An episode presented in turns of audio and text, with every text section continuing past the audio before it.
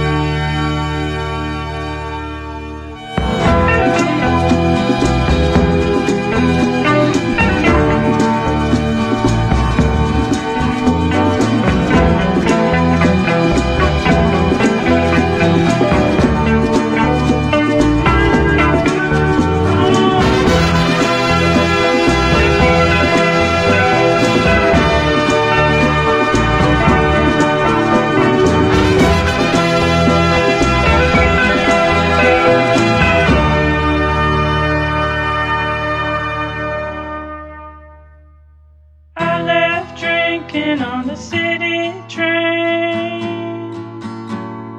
to spend some time.